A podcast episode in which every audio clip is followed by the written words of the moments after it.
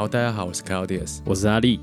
好，我们今天的城市故事单元，我们来讲个非常生活化的题目，是的，就叫等公车。哦，现在离开学生之后，应该就没有很多人搭公车了吧？对，但是我们我们都还是有搭，我跟力哥都还是有在搭。对对对啊，因为力哥最近在 Facebook 在那边发言抱怨高雄的公车。对对那、你是遇到什么事情？遇到啊，其实也是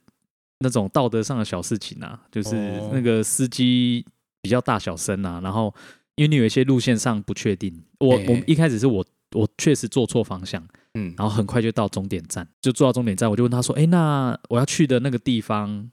要怎么搭？”啊，其实我大概知道就是在搭另一方向，可是他就一直跳针说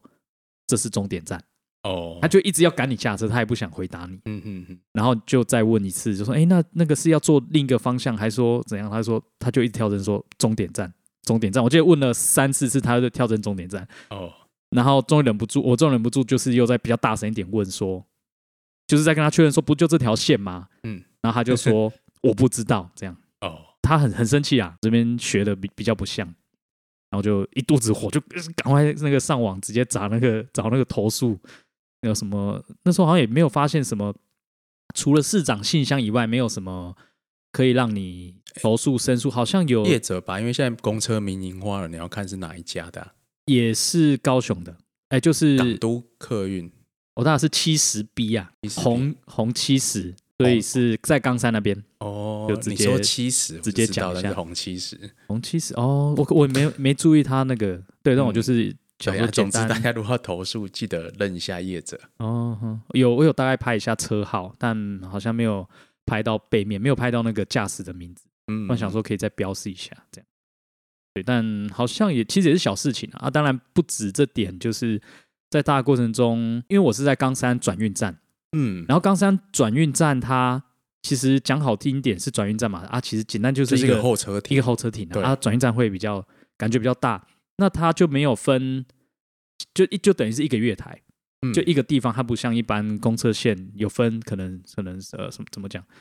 呃，就是顺行或逆行啊直接，就是两它就是都要进来。就对了，都是同一个方向，都同个方向。嗯，对啊，那个时候可能也没注意，没注意看，所以它其实只有一个地方，你还是要仔细看到底是开往哪一边。那时候就是没有仔细看，然后可能两个时间又很接近，然后就就搭错啊。因为车子来的时候，它现在的公车上面会有一个 LED 的那个简单的显示嘛新，鲜这样子，对，对跑马嘿灯，或什么，可是他就是没有写的很清楚。嗯嗯，对他，嗯他写了一个双向，他画了一个双向箭头，所以就那时候没仔细看。对，所以看起来公车的标示，哦，不管是路线或者是车体的标示，都还是有有一些可以改善的地方哦。对，而且还我还算有做功课了，我想说哦，对对，要搭这一班，嗯然后那还是搭错，所以就其实蛮挫折。然后就是公车司机的，就是整体的体验其实也不是很好，然后就 觉得啊，好多可以改善。对啊，这样林林总总啊，你觉得近期或者是就最近几年呐、你觉得高雄公车最需要改善的是什么？我原本想要回答的是班次的密度，但我觉得其实密度还好，因为如果你真的有在搭，你你大概查询一下 A P P 或什么是还好，我觉得嗯还是指标诶、我觉得很多人都会觉得搭公车很难，因为你去公车亭就密密麻麻，然后你要去哪，它包括连那个牌子上面静态的那个文字的部分，它到底是哪一个方向，然后你现在到底在哪里，有的其实都会写的不太清楚，嗯，那其实有些地方就连公车亭都没有啊，就这个一根牌子。一根牌子，对，你眼睛罩子就要放亮一点。所以力哥，你觉得应该是说要改善这个公车的体验这部分啊？指标，然后体验。简单说就是就所谓的 UI 跟 UX 嘛，user interface 可以这样讲可以这样讲 experience 这样子。对对，再对再让大家再再容易搭乘一点。可是我我都诶我都这样觉得。可是有时候在等公车的时候，会看到旁边有一些长辈，嗯，你会发现他们，呃，几次搭起来发现他们都蛮厉害，有一些都蛮厉害他们。都搭很久啦、我看他们也没有在看什么手机 APP，、哎啊，你有在看吗？我有在看，我在看。然后我看他们就好像也没在看，然后看他们聊天，然后聊到一半，他们就突然就从椅子上站起来，就感觉知道车快来，就很厉害。嗯，对对对，那说到这个长辈哦，我这边先岔题一下。对，其实高雄公车大家也一直觉得说，把路线啊、班次等等都要改革。对，但是有个嗯问题是，高雄公车很多都是长辈在搭，就是啊是啊学生跟长辈啦。嗯，对，但是你改路线，比如说我觉得说，哎，这个路线应该要拉直，对，哦，或者是我这个路线要重新调整，调到比较嗯。多人坐的地方。最常遇到的就是长辈的抗议，哦，我觉得会耶，然后会可能会有明代哦来说，哎，你怎么把我们公车随便哦站牌换位置啦，或者是换路线啊，造成习惯在搭的很不方便哦，所以又嗯。一阵子又改回去。嗯嗯，那这个问题就让高雄公车其实历年来都有做很多的改革啦，但是其实我们一直没有觉得说高雄公司有很多什么飞跃式的进步。嗯，好像没有。从学生时代，除了以前是那个检票的以外，到现在说换成电子票券，嗯，对你还有拿过那个检的月票？有有有有有有，你你的年代还没有跟我差太远，应该我没有啦。有拿过对，啊，那个买月票，然后有时候放在口袋会什么，拿去洗一洗，然后就对没了，对对对，然后就没有比较划一算次。检一格。对对，哦，我我如果真的要讲不好的的体验，还有一个是有时候上车到底上车刷还是下车刷，有时候好像又没有这么清楚啊。高雄是这样，那可能外县市又不一样，对啊，至少现在就没有这困扰嘛，上下车都刷上车都刷。对啊，嗯嗯嗯，以前是还会还会写一下嘛，嗯嗯，写一下对，然后公车一直有给人一种你它好像有一点。呃，以大众运输来说，好像要有一点学习门槛，不知道为什么，我觉得跟其他的来比的话，就照理说，公车应该是最贴近大家社区最常用的大众运输工具之一。嗯，好像你不常搭，你如果要搭的话，你好像就会有容易会有一点出错。嗯嗯，对对，就会有这给人家这种印象。啊所以这个原因也造成说，在台湾啊，不只是高雄，在台湾公车都被认为说，哎哎，这个东西不是我们真的要的。大家都说，哎，我要盖捷运呐，对对对哎啊对对对我要什么东西啊？公车一直都认为是说在食物链里面的最低等级。嗯嗯嗯，其实我小时候也是这样想。我在高中的时候，曾经有一天遇到了在高雄火车站，就是总站那边等车，遇到连续三班公车跑掉，是怎样跑掉？过不停？过站不停。为什么过站不停？我不知道，他他就在我面，面前，我就一直跟他挥手，然后连续跑掉三班，害我等了一个小时的还是。他是什么要什么维修还是什么？没有没有没有，就是什么都没有，就是那边人很多，公车司机想要赶快进出进站出站。哦，哇，很雷耶对，很恐怖哎。那一天开始，我就痛恨了高雄公车十年。哎，我听过很多很多类似你这样子的对经验。那一直到呃，我就是读完大学、读完研究所，再回高雄，就对，再开始用大众运输。嗯嗯，他嗯确实是觉得说高雄公车是有进步。嗯哎那第一个，嗯，我觉得在某些特定路线哦，班次的确是有增加哦，也有比较嗯稳定。嗯嗯，那另外就是说，公车 app 真的是差异蛮多的啦，嗯至少知道公车在哪里，什么时候会来。对对，跟以前比起来，这是比较大的进步。对，那这样电子票证的使用，哦，它上下车会变变得比较方便一点。嗯嗯嗯，但是除此之外，就像力哥你讲的，我们觉得说，诶，呃，第一个是体验没有很好，我不会像搭捷运、搭轻轨这么直觉。嗯，对啊，第二个我还是觉得班次不够啦。对了，对啊班次是，如果你是跟台北或其他国外的城市比起来，嗯嗯，那你觉得要怎么解决这些问题啊？你说班次吗？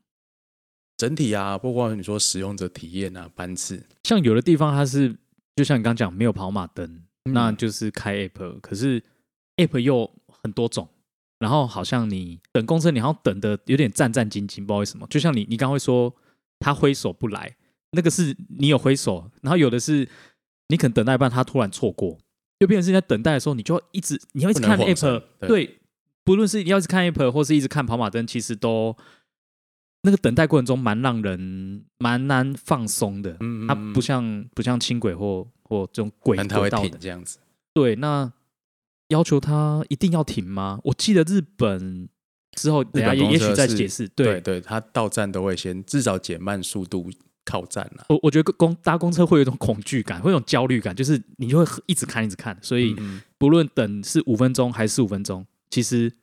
你都觉得蛮漫长，除非他今天密到不行对，所以我我你你讲这个就让我想到说，哎，所以这是等车环境的问题等车环境，哦，还是基础建设问题？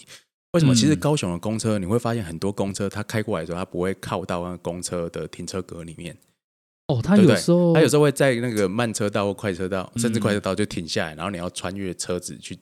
去搭公车。对对哎对，那问题是什么？问题就违规太严重，然后一个是用路人的违规问题啦，那嗯另外一个是公车停等区的设计嗯。啊，其实也没有设计好，没有给公车的后车区足够大的缓冲缓冲空间。嗯，哦，那嗯包括说很多地方它其实没有候车亭的建制。哦，它就是哦就算个牌子，对对对，就算人有一定的水准，它也不一定有很好的候车空间。那长期以来就变成恶性循环。嗯，那其实啊，哦，我们现在讲一下，哎，力哥，你有没有去过什么地方的公车？比如说国外的公车，你觉得诶坐起来就很棒，好像跟高雄跟台湾不太一样的。小的目前就只有坐过日本的，所以我也只有日本可以比较。嗯，那是我做的是京都的，京都，大家去京都玩一定会坐对，我那个时候就是听很多人说，哎，京都的地铁不像关东，就是他们嗯这么密，所以说哦，如果可以的话，你可以多搭他们的公车。那时候嗯就有搭搭看，然后其实我觉得，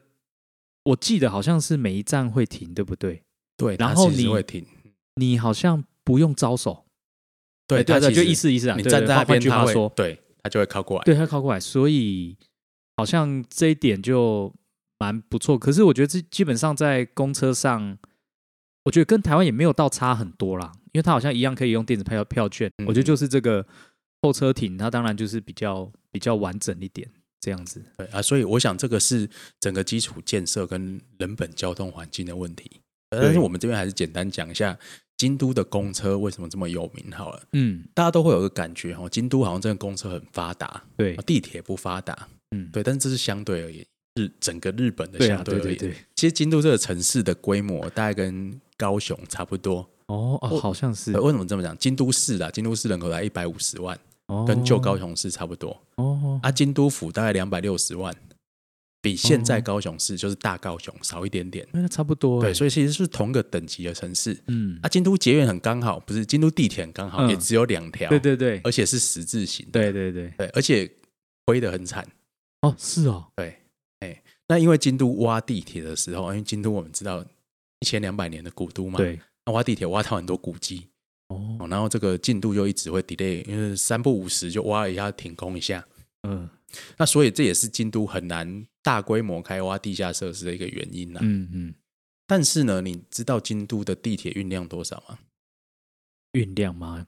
然后直接讲啊没没什么概念。两条线它的运量是每天大概四十万，四十万，对，前年已经到三十九万九千多，快要破四十，它去年一定是跌的很有点惨，对嗯对对，但是它其实有缓慢在成长的，哦，哎，那所以大概也是高雄的大概两倍左右所以我。们现在才二十，十十几二十，我们也是前年大概到十八、十九这个门槛啦，日哦日日运量量对啊，但是去年当然又跌很多。嗯嗯，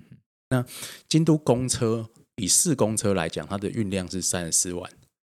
哦，所以其实相当，差不差不多还是比地铁少。嗯那京都不止市公车了，还有其他业者，所以合计起来四十几万，大概比地铁多一点。哦但是有一件事情大家要注意，京都私铁很强，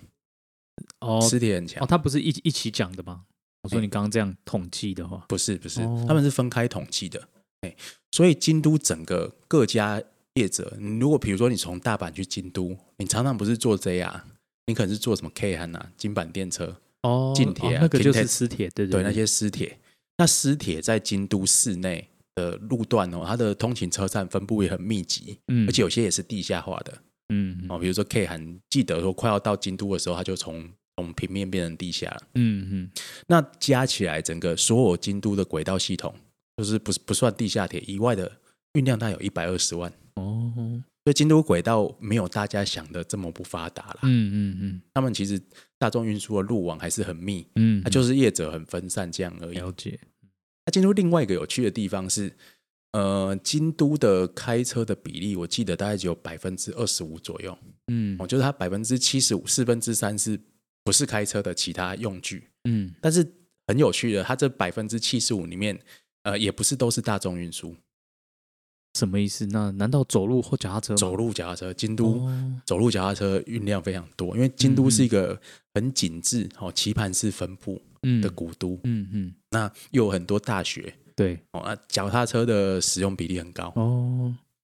整体加起来哈、哦，走路跟脚踏车大概占京都所有运量，比如说通勤运量的四成左右，很高很高欸很高很高哎，对。哇，大家都骑脚踏车，又不是哎欧洲，很有趣。嗯嗯，所以你会看到，比如说大学比较密集的地方，大家都是脚踏车，啊有可能跟它整个进那个城没有到很大，嗯嗯然后又又密，感对对对对，觉是这样。它其实你去京都也会觉得是蛮适合步行，对，哦，又适合骑脚踏车的城市。嗯，好像走路可以穿过很多个地方，对对对对对，那种感觉。那我们又讲回来，为什么京都公车大家会觉得很出名？第一个是说观光客会非常仰赖这个公车，就是连我们观光客去都很容易搭乘，因为光这点，呃，你说京都的铁路路网也是蛮密的啦，但是嗯很多是跟郊外连接，很多是关西之间区域的连接。嗯那你在这个室内要移动的话，最方便短程的运距还是除了你你不是说走路的话，其实还是公车。嗯嗯，而且京都我们刚才讲，京都是棋盘式的呃道路路网，所以你看它公车路网也是棋盘式的，所以好像可能相对好理解、好搭乘。对，所以你会看到几乎每一个主要的十字路口哦，如果你你去经过你去过京都，你都会拿到一张京都的公车地图嘛，嗯嗯你就看到画的密密麻麻的线。然后在十字路口都有画一一个很大的方格子，然后里面写很多公车号码，就表示这个地方可以转乘很多公车。嗯嗯嗯嗯，那它的一个特色是因为这种棋盘路网，它不是每条路线都只有跑十字形交叉，它是有点像是 L 型，哦，就是有些路线它一开始是好几条一起跑，然后有的会分过去弯来弯去，嗯嗯，所以在一些大路上它是有所谓复线区间，就交汇。对交汇交汇地方，第一个是非常密集。哦。哦，你在主要的干道上移动，你有很多条线可以选择。嗯，第二个个是你几乎每个车站换车都很容易。哦，有点像捷运的话，就很像一堆一堆小转乘的点啊。对对对，你在一个车站，它可能是一个大站，哦，我大概懂那就个意思，应该说一个大的，比如说候车亭。一堆都是全部都小转运站之类的。对对对，有点类似这样子，嗯所以它可以很容易的乘换到室内的各处，而且针对观光哦，它有推出一些特殊的路线。嗯哎、那我觉得跟高雄也有有有点像，嗯，有怎么说？一百、一百零一、一百零二哦这几台都是观光路线，哦，都去那种什么风景名胜、什么金阁寺、银阁寺那种地方的车。嗯嗯嗯所以如果你是观光客，你可以认认清这几个比较重要的路线嗯嗯，啊，就大概就可以载着你去一日游。哦，难怪他们的那个公车亭好像都蛮大的。嗯，啊，当然他们，容纳很多公车。当然他们道路的，他在道路上面设计也也也蛮好的啦。对对对，你说到道路设而计哦，且他们都这么挤啊，还能够那个月台还可以这么大，而且还蛮长的。我我觉得这还是他们比较重视呃公车跟行人路权呐、比如说京都最热闹的地方，那个叫四条的地方，啊，对对，还有一条西西九还是什么？对啊，四条、五条、六条。啊，，对对对，就是四条那个地方，因为四条河原地西九卡瓦拉马吉，大家知道是京都最热闹的地方。嗯嗯。然后那条路哦，四条通，它原本是一个四线道的地的马路，嗯。然后京都人在前几年前把它改成两线道，哦，缩大幅扩宽这个人行道。嗯嗯，然后把公车的停等区哦，把它整合起来，变成说一个站就非常的大，然后有很多条公车，一个很大的站体，对对对，就在那边很容易可以转乘。嗯那因为他们其实他们真的做过统计啊，他们发现说，其实行人的流量、公车的流量，它载运的人是远比那些汽车多。嗯，而我们讲过类似的概念，计过啊，轻轨也是，对，但是汽车占用的道路空间却远比这行人多。对，他只是说他恢复到应有的比例这样子。哦，嗯，那改了以后，哎，少了两线道，有没有比较塞呢？没有，哇，而且少了两线道，有些地方还是禁止右转，就是你那个转都要所谓的 P turn 啊，就是要绕一圈。嗯，因为日本靠左嘛，所以日本的右转等于是我们的左转，嗯就会交汇到道路，嗯然后比较多的这个呃动线的交汇点。然后他们有些地方，比如说四条这个地方，大部分都禁止右转。哦。哦，你你如果要往右边去，你只能左转、左转再左转过去。嗯嗯嗯嗯，所以这样子的话，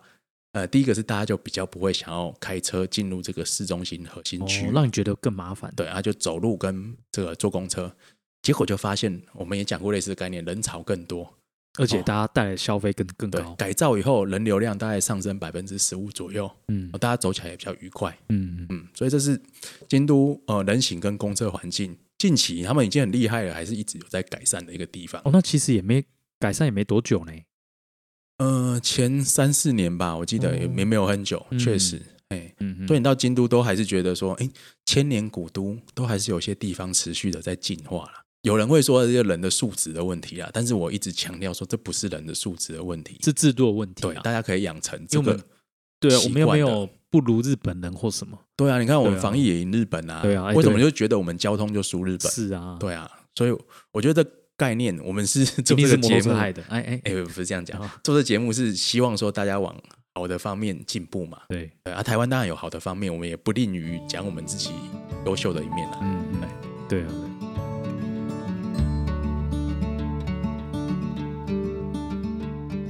那我们来讲个相对来讲没有日本那么先进的国家，好韩国。是什么？韩国，南韩啊南韩嗯，也是要讲他们公车嘛。对哦，我们来讲这个好过有写过首尔的公车革命。嗯首尔的公车，首尔我们知道是千万人超级大城市，嗯那他们公车系统本来也很重要，没有错。但他们公车系统以前就有点类似，我觉得比较接近台北的情形，公车的的清醒。的情形啊，情形，对不起，我觉得比较接近台北的情形，嗯嗯，就是公车很重要啊，路线也很多，可是搭乘体验就像你讲的，搭乘的那个使用者界面不好。不过可能至少搭乘人数多，那人数是不少了，但是嗯。大家都觉得说公车也是跟汽车一样塞在车站里面很慢呐、嗯哦，那这个尖峰时候大家都挤在公车里面，人挤人，又跑得慢，就很痛苦。嗯哎、所以韩国人其实一开始也不太喜欢坐公车。嗯哎、那如果呃，意思是说啦，我如果要塞车，我宁愿自己开车，我至少坐在车里面比较舒服。嗯，真的，对，我不要再跟大家一起抓着把手在那边挤，又等很慢。哦，有了，就公公车这种感觉，捷运就不会，捷运虽然挤，但是搭乘时间都差不多。对，很对稳定嘛，行驶品质稳定。对对对对，那所以呃，首尔的公车遇到这些诶使用者的这个反应哦，非常不好哦。那这个大家使用的意愿越来越低的问题，因为嗯交通量一定越来越上升嘛。你公车不改善啊，大家都觉得说越来越挤，很难很烂很难搭。所以在二零零四年的时候，他们推动一个全市的公车改革，嗯大概有分几个层面呢、我们讲比较重要的，我觉得最重要之一是把它公车分级化，让路线变得更简明易懂。他把公车分成四个颜色哦，蓝色叫干线，嗯，也就是公车班次很多哦，然后主要是跑呃可能比较呃大条的。大条的道路哦，连接重要的地方，嗯。这叫干线。嗯。那绿色叫接驳车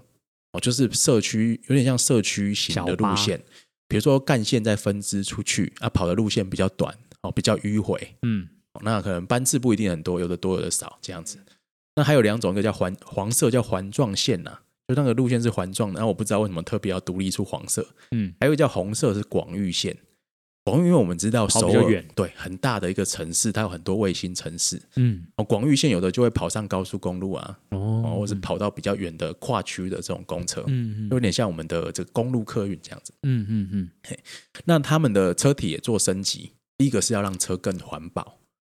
所以就变电动，不是二零零四年的时候电动对，还不普及，嗯。欸他们那时候很厉害，他们把所有的哦九十九趴公车全部改成瓦斯 CNG 天然瓦斯，天然瓦斯？哦，有有这种有这种有有有有有。哦，现在还有吗？台湾其实大概也是二十几年前吧，曾经有一阵子推行过这个瓦斯动力的计程车，就是烧就是液液态瓦斯那个瓦斯，哎，天然瓦斯，哦。对，那个后来后来台湾没有兴起啦，哦，但是首尔因为它这个政策推动，所以它很普及。嗯，欸那因为我们知道这个天然气烧就比较不会有，包括说硫化物啊这些东对，西，它的碳排放也比较少比，较低，它跟柴油引擎比起来还是干净很多。那当然，因为二零零四年那时候技术的问题啦，这几年首尔的公车还是逐渐有往油电混合、有 hybrid、哦或者是电动化在转型。嗯那因为毕竟电动化成本比较高，他们没有想说，哎，一下我们就要跳到比较先进的技术，我们嗯慢慢来。哦，先完全的提升这个环保的品质再说。嗯。所以我觉得这点是蛮有效率的啦，就他们不追求最先进的科技，哎，但是不过讲到至少彻底的改革。讲到电动，那先讲高雄，高雄至少哎，其实这几年那个电动化比例很高，对，高雄在六度里面算蛮前面的好，像比台北还多电动电动嗯公车，对，高雄已经一百多台了吧？确切数据可能要看一下。这一点是蛮不错，因为它你公车就变成比较比较安静，然后没有废气，也不会很大的热能对，哎，那等等之类。因为你在那个公车站哦，你有时候觉得说公车开过来的时候呢，就很臭，飞机都涌上来对。对对，真的真的那、的，你已经很努力的要搭大众运输了，可是又吸很多废气，啊，就走北送哎嗯嗯，啊，所以电动化还是诶对整个城市的空气品质，尤其是局部空气品质有很大的帮助啦。对对对，嗯哼，微微观的微观的微，观的，因为我们也讲过这个概念，有时候在隔一条街，空品会差很多。这些主要就跟交通比较有关系，嗯跟整个大的宏观的空气尺度没有这么大的关系。韩国他们就先做这个天然气的改革，而且因为韩国我们也知道它民主性的关系，嗯，很公车一定是国产的，哦，很团结，对对。啊，所以他们反正就是扶持国内的公车产业，都用自己的公车啦。嗯，那另外一个最重要的问题，公车要跑得快一点，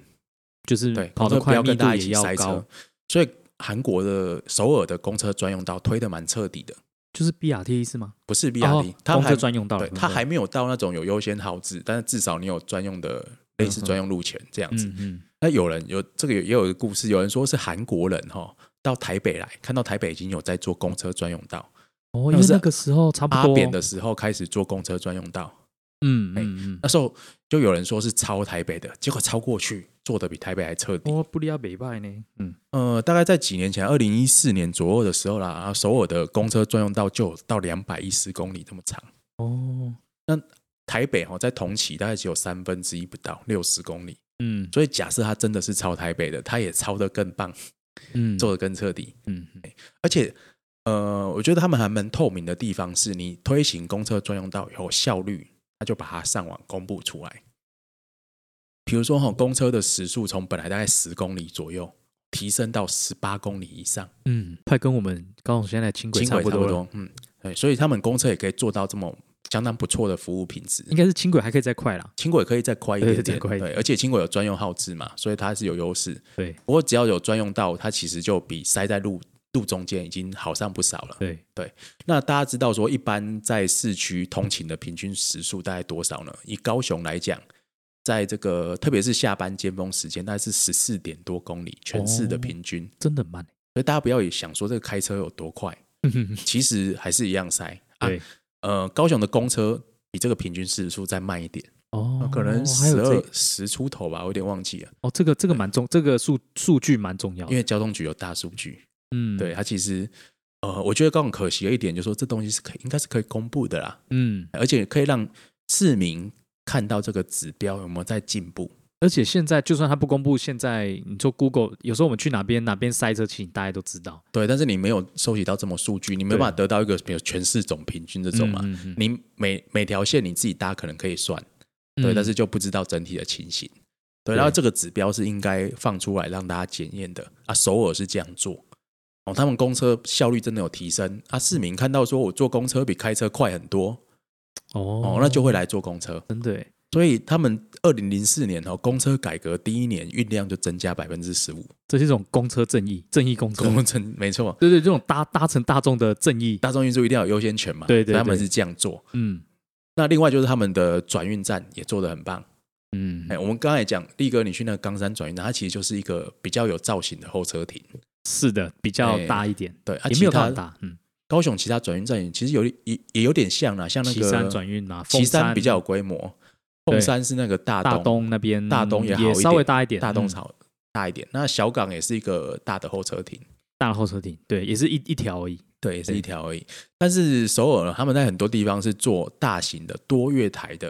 哦，然后全全部有屋顶式的其实啊，就像高雄车站以前前面的那个公车亭也是这样了，对对，但是他们做的，我觉得那个动线比较顺畅啦，因为它有多月台，那月台之间，呃，可能跟地铁站也很近嗯嗯，哦，所以你不同的公车的路线就可以分开来。哦，那以前的高雄客运总站、公车总站的问题就是说，你公车很多条进来的时候，对，它有时候会塞在一起。哦。他，驾驶想要赶快绕过去的时候，就会像我小时候那样，他可能就没有看到人，就赶快来个转一圈就开走了。哇，那你每一条公车都有独立的线的时候，你就不会遇到说我可以赶快绕过去就开走这种情形。就你一定要靠到月台上，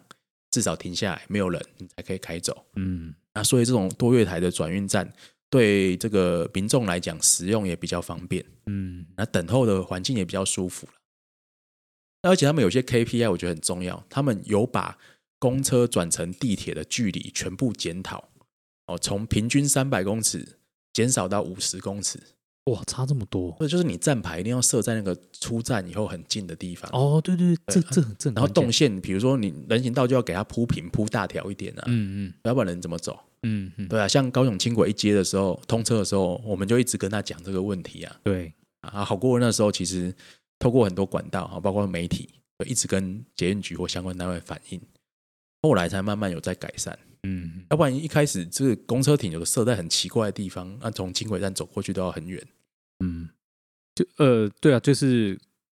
公车的转乘，我觉得在刚漏讲，就这个也是一个很大的问题。，对，有时候你像最近的呃轻轨二街那个什么五山区公所站，嗯，然后我在那边附近就有搭那边的公车，嗯，他、那边公车真的公车亭就有这样写，他就有写说这边是什么轻轨五山什么鼓山站之类的，嗯就他写的名称其实就很像，你虎山区公所站，对对对，他的公车嘛，对，对，公车也是这样嗯。写。然后哦，你你你很很厉害，对，那至少你就会知道说，哦，他那个是这样可以转乘的。可是到底他的那个位置近不近，有时候你也是模模糊糊啦。嗯，对对对，呃，轻轨像 C 三二到三七那段新设的站牌都是有比较进步一点啦。对，而且刚通，哎，马上公车可能之前就这样改，不过就至少你马上去搭。对，我是觉得是说说比一阶的设计有在调整再好一点。对，对对对，当然我们希望说普及全市，这都可以更进步。嗯哼，对，那韩国我们刚才讲首尔这空车革命是二零零四年的时候，那在那个时候他们一起引进了包括说电子票证啊、公车动态显示、公车的总调度系统啊，甚至说安装在公车上面的违规停车照相举发系统，就是那时候一起全部都上，所以他这个公车革命哦，我们讲这个字哦就是说那让人很有感。它不是逐步慢慢一点一滴，他不是我改一个，我改一个哦，或者是说民众反应怎么样，我慢慢调整。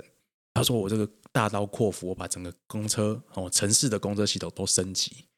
呃，所以我觉得那那时候对首尔市民来讲会是比较有感觉的一件事情。听起来是首尔市长的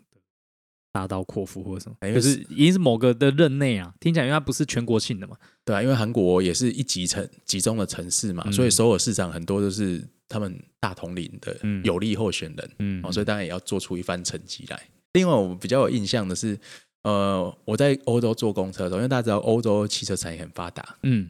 对欧洲比较有印象的是说，他们公车都做的都蛮漂亮的，蛮设计感的，对我记得没错哈。而且很有趣的是说，呃，在欧洲有些地方，呃，欧洲有些城市是有这个地铁、轻轨、公车，嗯哦，那有些地方就是只有地铁、公车，嗯哦，那你的这个设计逻辑不太一样。嗯那有的就是希望说公车可以升级来填补说接在呃地铁跟一般公车之间。反正不管怎样，一定会有公车啦。全世界城市就是，如果你有大众，最再没有有公车，对，再怎么样都会有公车。公车，对啊，所以我要讲这个只是说，呃，如如果哈、这个地方的运量蛮多的，这条路廊哦有很多人坐，但它可能还不到可以盖地铁的状况之下，哦我们要增加公车的容量。所以在欧洲会常常看到两节甚至三节的公车，啊，有有有有很长很长的公车，有对有有对对对，我快要跟轻轨一样长公车有，有有，或者是双层的。对，哦，大家可能有印象是伦敦呐、对啊，我这香边港吗？香港算吗？因为香嗯港是英国殖啊民地啊，对对对对。那其实像柏林，柏林的双层公车也很普及。哦，大家想到双人公车在高雄，可能就是那种观观光的巴士，上面是打开的，对，但是他们是一般的公车，也很多是双层的。啊，坐在双层公车上面，其实视野真的蛮棒的，哎，还没坐过哎，而且那就是单纯一般，比如说通勤族也在坐的。那一台公车就可以载一百多个人了。反正你不是往横的发展，就往垂直发展这样。对对对，所以我觉得像柏林很有趣的地方，就是它两种都有。哦，那他们德国来讲，德国有一些城市，比如说汉堡跟柏林，他们会特别把一些干线公车，就好像我们讲这个首尔的蓝蓝色的公车一样，他们有些是叫 Metro Bus 的啊，啊不同城市可能不太一样。哦，他们在那个路线可能就有专用道，哦，那有特别大台的公车嗯来行驶，它不是双节、三节就是双层，哎，哦，那就可以一次载很多人。其实最终就是它定义不一定会很清楚，你就是看大家怎么去设计对，哎设计这个这一个运具这样子。所以公车其实蛮有弹性，它也可以做到蛮有效率的。嗯，然后当然，你说轻轨的发展潜力可能再大一点，对，但是公车还是可以再升级成哦，你不一定要到 BRT，你可能到我们讲准 BRT，或者是有这种专用路权的公车，嗯它其实就可以解决现在不少运输的问题。嗯嗯那这些是在高雄一些地方可以尝试的，像我们以前也有推过，呃，成功路的公车专用道，或者是中华路的 VRT 的提案，那后来哦。都没有很有下文了，只能这样讲。嗯，嗯，对啊，高雄公车改革也讲过很久，嗯。哦但是我觉得都是小改，嗯，有在进步，但是还不够快。我觉得这一集讲这个的目的，当然就是，当然就是有点在提醒大家说，哎，其实就别忘了，其实还有公车对，这项大众运输，而且它大家可能讲到公车就觉得它不够酷嘛，就是、嗯就是大家好像也不会去想要优化它，但它确实有在进步，虽然没有想象中快。而且刚刚这样听起来，它其实还有很大的，不论说改善空间，或者说它其实很多种变化，而且它甚至也可以很令人期待的哦，我们应该说它是大众运输的的基基石啦，基石对对对对，所以应该还是要把它做得好。那对因为公车其实坐公车以外，它必须连公车站都做得好。对，公车站做得好，你就得连行人的环境嗯哦，啊，甚至连自行车道哦，连街区的整洁哦，这些都做得好。所以这是整体一套的。那也有可能就是因为这样，就可能没有人真的很想好好做，因为它其实就是它没有这么的单纯。对啊啊，对，高雄真的需要来一场革命呐、哦，是啊，是啊，意思是说，我们也如果要做的话，其实大刀阔斧的整个改革嗯，哦，市民搞不好真的会很有感。对啊，对，那交通局还是有很多新的计划在做，比如说最近我看他们要做智慧公车，他们要做公车路线的大数据分析去进行哦一些路线的改造或重新调整嗯，嗯啊，有机会我们再来讲这部分好了。好啊，那我们今天这集今天就先到这样，好，好，谢谢大家谢谢。大家。